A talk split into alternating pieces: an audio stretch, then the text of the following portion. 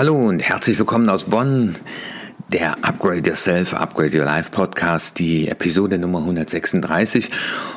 Und mir ist da ein äh, längerer Vortrag in die Hand gefallen zum Thema Entscheidungen treffen. Und da hat jemand ähm, dann vorgestellt in diesem Vortrag, dass es fünf sehr, sehr gute Fragen gibt, die uns weiterhilft, mit einem guten Gefühl Entscheidungen zu treffen. Und darüber spreche ich heute in dieser Episode. Bleibe also dran, wenn dich das interessiert. Ja, nicht nur in dieser herausfordernden Zeit, sondern immer wieder müssen wir schwierige Entscheidungen treffen und manchmal bringt es auch unsere verantwortungsvolle Position mit sich, ob wir jetzt Unternehmer sind oder angestellt. Und oftmals müssen wir diese problematischen Urteile oft so in der Grauzone fällen. Also wir wissen noch nicht so, äh, wie wird das weitergehen. Ist das jetzt richtig? Ist das nicht richtig? Tue ich mir damit einen Gefallen? Also ich erlebe halt oft Leute, die sich dann so ein bisschen wie gelähmt fühlen ich denke da gerade an eine Beratungssituation von einem Seminarteilnehmer, der rief mich an und sagte, Herr Wittier, ich brauche Sie mal in einer privaten Sache. Äh, meine Frau hat da äh, jemand anderen, aber sie sagt, äh, sie fühlt sich auch zu mir noch hingezogen. Und ich weiß nicht, wie ich mit der Situation umgehen soll. Oder äh, ein anderer hat äh, neben seiner Firma noch ein weiteres Projekt gestartet. Und von außen würde man sagen, äh, das glaube ich wird nichts, aber er tut sich da ungemein schwer, jetzt eine Entscheidung zu treffen. Das hat man ja sehr oft, dass wenn man mal Geld in ein Projekt geschossen hat, dass man dann teilweise geneigt ist, noch äh, ja gutes Geld dem Schlechten hinterherzuwerfen. Und da spielt uns oft unser Ego äh, dann ein Schnippchen.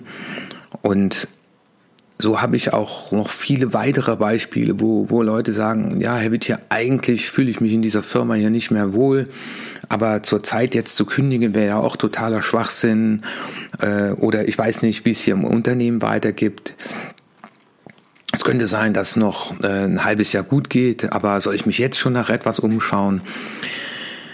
Oder aber auch, dass mir eine Führungskraft sagt, Herr Wittje, äh, wir müssen uns von mehreren Leuten trennen, aber ich weiß nicht, äh, nicht nur, wie ich das den entsprechenden Leuten näher bringen soll, sondern äh, wie ich mich letztendlich entscheiden soll.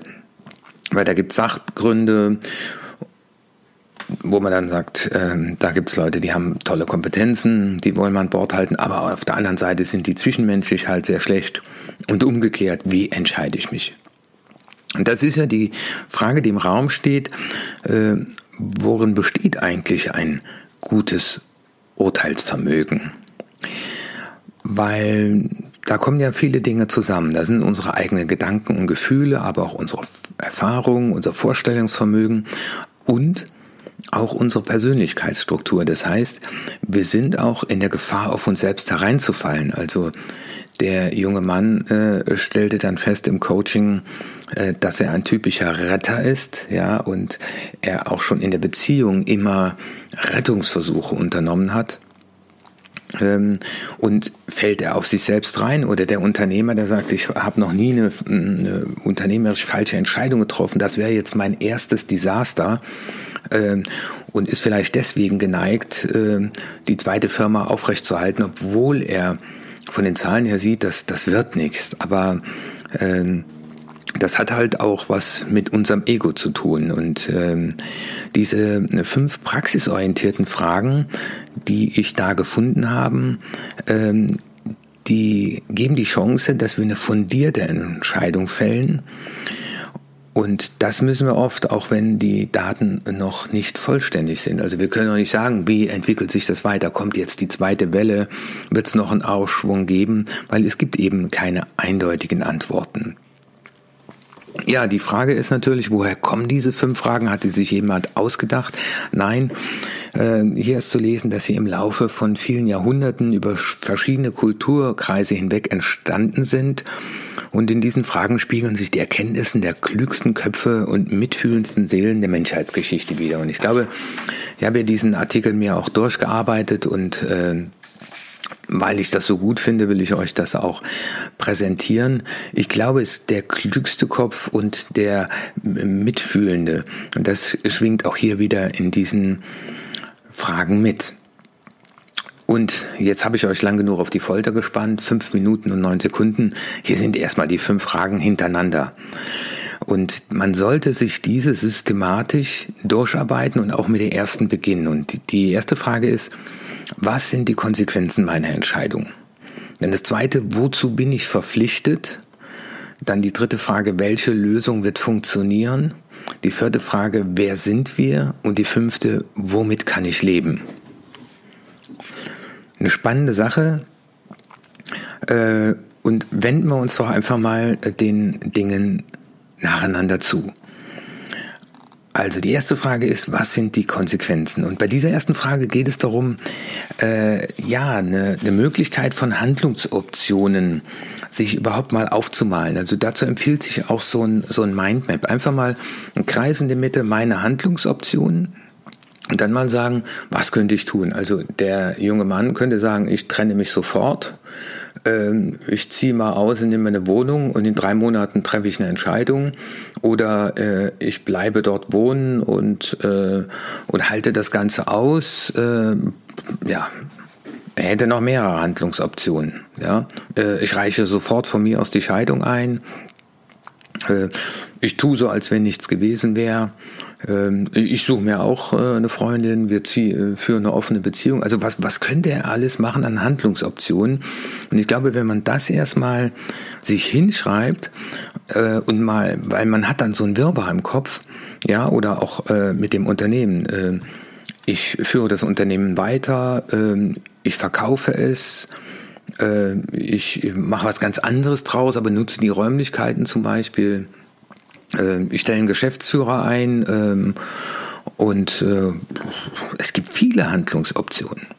Ja, und wenn man sich in einem Mindmap mal die Handlungsoptionen ausschreibt und dann dahinter, was sind denn die Konsequenzen? Also was sind die Konsequenzen, wenn ich jetzt die Scheidung einreiche? Was sind die Konsequenzen, wenn ich jetzt da wohnen bleibe und das einfach mit weitermache? Wie werde ich zum Beispiel selig leiden?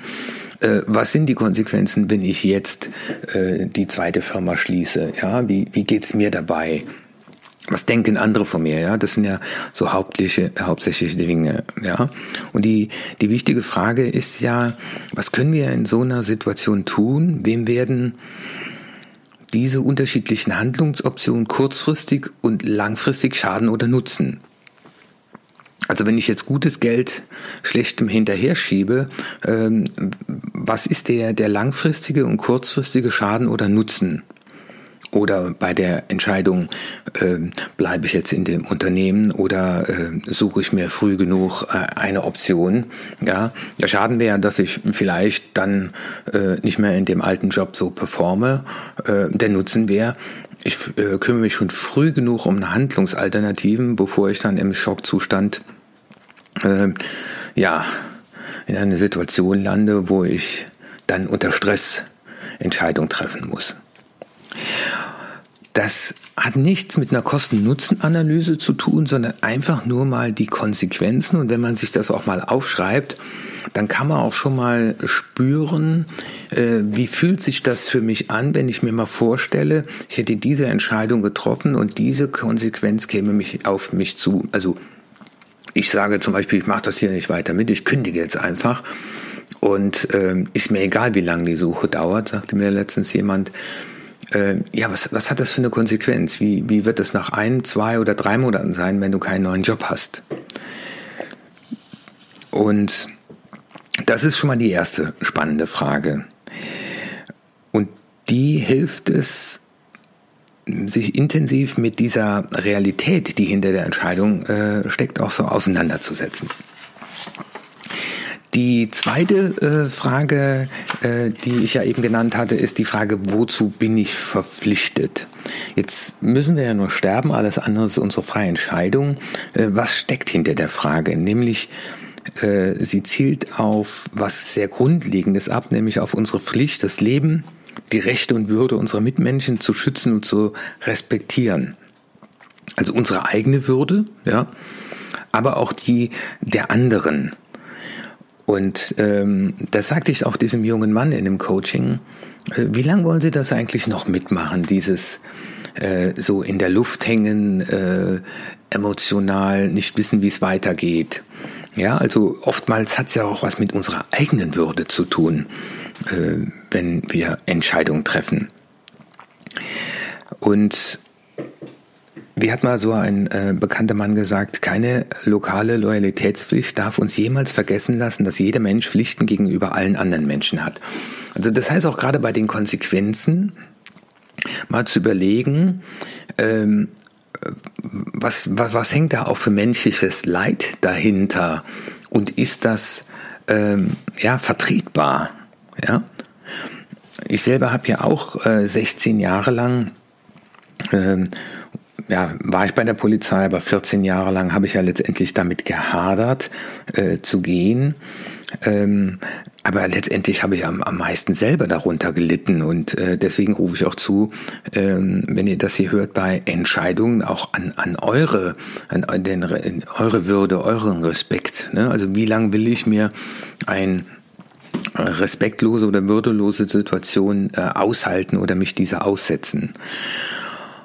Und von daher ist es äh, bei dieser zweiten Frage ganz wichtig zu sagen, ähm, wenn ich hier eine Entscheidung treffe, ähm, was, was hat das auch für andere Menschen und für mich für ähm, Folgen und äh, wo gibt's denn auch dann für mich eine, eine Pflicht als Mensch zu sagen, okay, äh, das kann sein, dass der jetzt in ein ganz tiefes Loch fällt, ne? also wenn jetzt Leute entlassen werden müssen, ich muss mich für einen entscheiden aber auch sofort, äh, was will ich jetzt tun, um den aufzufangen?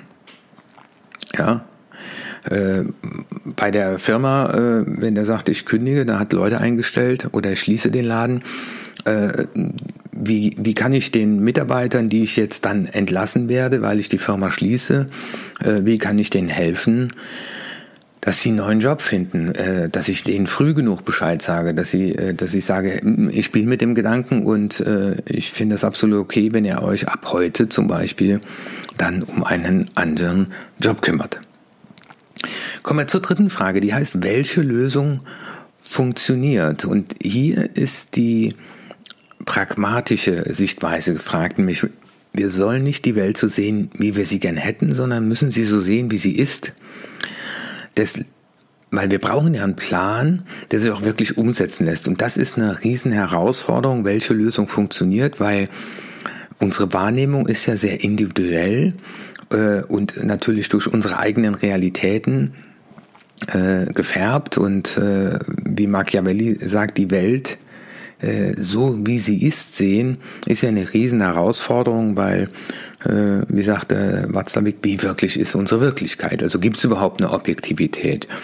Und ich glaube, da ist es auch mal ganz gut, sich mit anderen auszutauschen, also mit, mit fremden Dritten. Wie sehen die das? Und das sagte mir auch der junge Mann, der dieses Beziehungsthema an, äh, ins Coaching reingebracht hat. Es ist mal gut, mit jemand von außen zu reden, weil er sagt, ich, ich kann ja derzeit gar nicht objektiv sein. Und je emotionalisierter wir sind, umso mehr stehen wir auch unter Stress.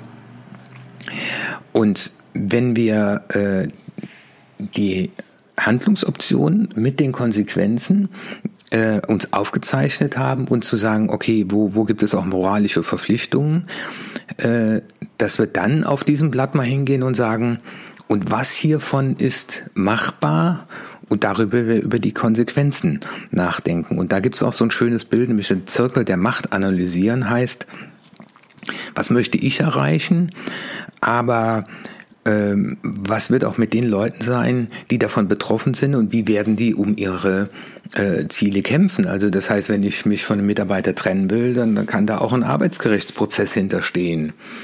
Ähm, oder wer sagt, ich treffe jetzt eine Entscheidung, sage ich ziehe aus. Ja, also äh, was bedeutet das auch für den Partner und kann es dann sein, dass über Nacht auf einmal man nur noch über Anwalt kommuniziert?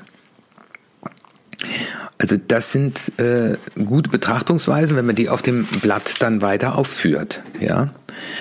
Und dann gibt es ja so Wege, wo man sagt, ich gehe den größten Widerständen aus dem Weg und finde dann für mich eine, eine Lösung. Ähm, das könnte leicht als, als Schleichweg fehlinterpretiert werden, ist es aber nicht. Die Frage ist ja, welche Lösung am praktikabelsten ist wenn sie mit Beharrlichkeit, Engagement, Kreativität und vorsichtiger Risikobereitschaft und politischem Geschick ja durchgeführt wird. Und das ist dann schon ähm, etwas, was man sich auf das Blatt auch noch draufschreiben kann. Ähm, wie beharrlich muss ich auch hier in der Sache sein? Wie kreativ? Äh, was für Risiken gibt es, die ich eingehen muss, aber welche wären unnötig? Und Dadurch, dass man sich mit dieser Frage intensiv auseinandersetzt, kann man auch immer mit dem Blick von außen drauf lenken. Und ich finde diese Fragen deswegen so gut, weil dieser Prozess äh, uns ja genau führt oder wir äh, bei diesen Entscheidungen mit diesen Fragen uns führen lassen, um möglichst eine gute Entscheidung, nämlich mit einem guten Gefühl zu treffen. Und dann kommen wir auch schon zu der Frage 4, wer sind wir? die dann zum ersten Mal gelesen habe, dachte ich, hm, wer sind wir? Ähm, und die ist auch bewusst erst an der vierten Stelle, weil oftmals äh, kommen die uns unterbewusst als erstes in den Sinn.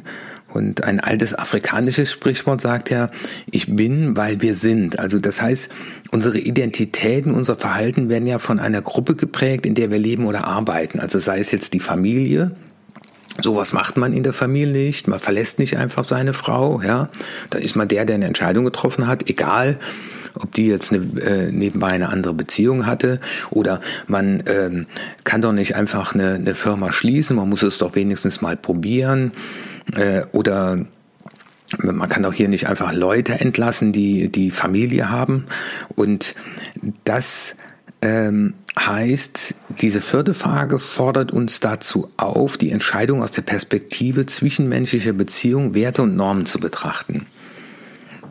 Und deswegen ja auch die Frage, ähm, können wir eine Entscheidung herbeiführen, dass wir uns auch noch in einem halben Jahr in der Stadt sehen und uns in die Augen schauen können, weil wir uns nicht vernichtet haben? Ist natürlich eine Herausforderung, wenn man zum Beispiel einem Mitarbeiter sagen muss, äh, dass wir uns äh, für eine Auflösung des Arbeitsverhältnisses entschieden haben. Können wir den da noch in der Stadt treffen? Ja, das geht. Ähm, und die, die andere Frage ist ja, ähm, was hat das mit unseren Glaubenssystemen und der, der Wertigkeit oder Priorisierung auch der Werte und Normen zu tun? Und dann ist ja die andere Frage, bin ich bereit, den Preis zu zahlen? Oder äh, gibt es ein kollektives Ideal in der Firma, in der Familie? Also auf jeden Fall ist äh, da auch ganz klar herausgefordert, die Sichtweise des Betroffenen mal einzunehmen, der von meiner Entscheidung eher äh, Schaden hat als Nutzen. Weil wenn ich jetzt darüber nachdenke, äh, meinen vier Kindern jeweils äh, 10.000 Euro zu schenken, dann wird mir diese Entscheidung hm, nicht schwerfallen, ne? weil da weiß ich, alle Normen sind erfüllt, ich kann geben, es ist gerecht. Äh, aber es geht ja gerade um diese schweren Entscheidungen und dabei sollen uns ja die Fragen weiterhelfen. Und dann kommen wir zur fünften Frage, die da heißt, womit kann ich leben? Weil ein, ein gutes Urteilsvermögen ruht auf zwei Grundpfeilern, nämlich dem bestmöglichen analytischen Verständnis, also einmal die Logik auf der einen Seite und auf der anderen Seite unsere Wertvorstellung, Ideale, Schwachstellen ähm, und Erfahrungen auch, weil manchmal fehlen uns auch Erfahrungen, aber wir müssen Entscheidungen treffen und das ist also wieder Kopf und Bauch. Und womit kann ich leben? Und das äh, mache ich auch oft im Coaching, dass ich sage, stellen Sie sich jetzt mal hier in die Mitte auf den Punkt. Ja, und jetzt gehen Sie mal nach links und treffen die Entscheidung, habe ich auch mit denen im Coaching gemacht, Sie bleiben bei Ihrer Frau und halten das weiter aus, dass die ein Verhältnis hat, oder Sie gehen. Und wenn man dann diesen Weg mal gedanklich geht, wenn man also auf dieses Blatt schaut und sagt, was sind die Handlungsalternativen, was sind die Konsequenzen, und man geht dann mal in Gedanken diesen Weg, äh, ich habe gekündigt und sitze zu Hause und habe keinen Job. Ich habe mich von diesen drei Mitarbeitern getrennt. Und kann ich damit leben, dass im Team dann äh, zum Beispiel Leute auf mich zukommen und sagen, wie konnten sie das nur machen? Äh, der war doch so nett. Ja? Ähm, kann ich damit leben? Oder auch, was uns auch hilft, dass wir uns einfach mal vorstellen, dass wir unsere Entscheidung einem engeren Freund oder Mentor, auf dessen Meinung wir auch sehr viel Wert legen, ähm, wenn wir ihm das erklären und uns dann mal die Frage stellen, wie wäre ihm wohl zumute? Ja, ich möchte das Ganze mit einem Fazit enden, Ähm, nämlich, ich glaube, dass im, im Grunde unseres Herzens wir uns ja wünschen, dass es irgendeine Person gibt oder eine feste Regel, die uns sagt, was wir tun sollen. Aber in vielen Fällen gibt es das eben nicht. Und dann ist es wichtig, dass wir selbst entscheiden. Und ich glaube, wenn wir auch lernen, bei diesen Entscheidungen nicht auf uns selbst hereinzufallen und hier die Logik und aber auch Kopf und Bauch in gleichermaßen einsetzen, auch mal den, selbst den Blick von außen drauf werfen, dann wird uns diese fünf Fragen auf jeden Fall eine Stütze sein oder werden uns diese fünf Fragen eine Stütze sein, äh, wenn es zu Situationen kommt, wo wir eben Entscheidungen treffen wollen, die wir uns so nicht ausgesucht haben. Ich wünsche euch noch einen wunderschönen Tag, eine wunderschöne Woche. Freue mich, wenn ihr nicht nur diesen Podcast weiterempfehlt, sondern wenn ihr euch auch darüber Gedanken macht, Member in der Online-Akademie zu werden. Dort habe ich zu acht Lebensbereichen Inputs, die jeden Monat erweitert werden. Das sind Videos, das sind Workbooks, das sind Audiodateien es geht um das Thema lebenslanges Lernen, es geht um das Thema persönliche Weiterentwicklung, aber auch Methodenkompetenz und äh, privat wie beruflich. Und wenn ihr da weitere Informationen haben wollt, in den Show Notes habe ich einen Link äh, hinterlegt. Da kann man sich ein Video anschauen, wo ich das Ganze erkläre. Und ich freue mich, wenn ihr nicht nur den Podcast, sondern auch meine Arbeit in eurem Freundeskreis oder auch in eurer Firma weiterempfehlt. Euer Martin Mittier.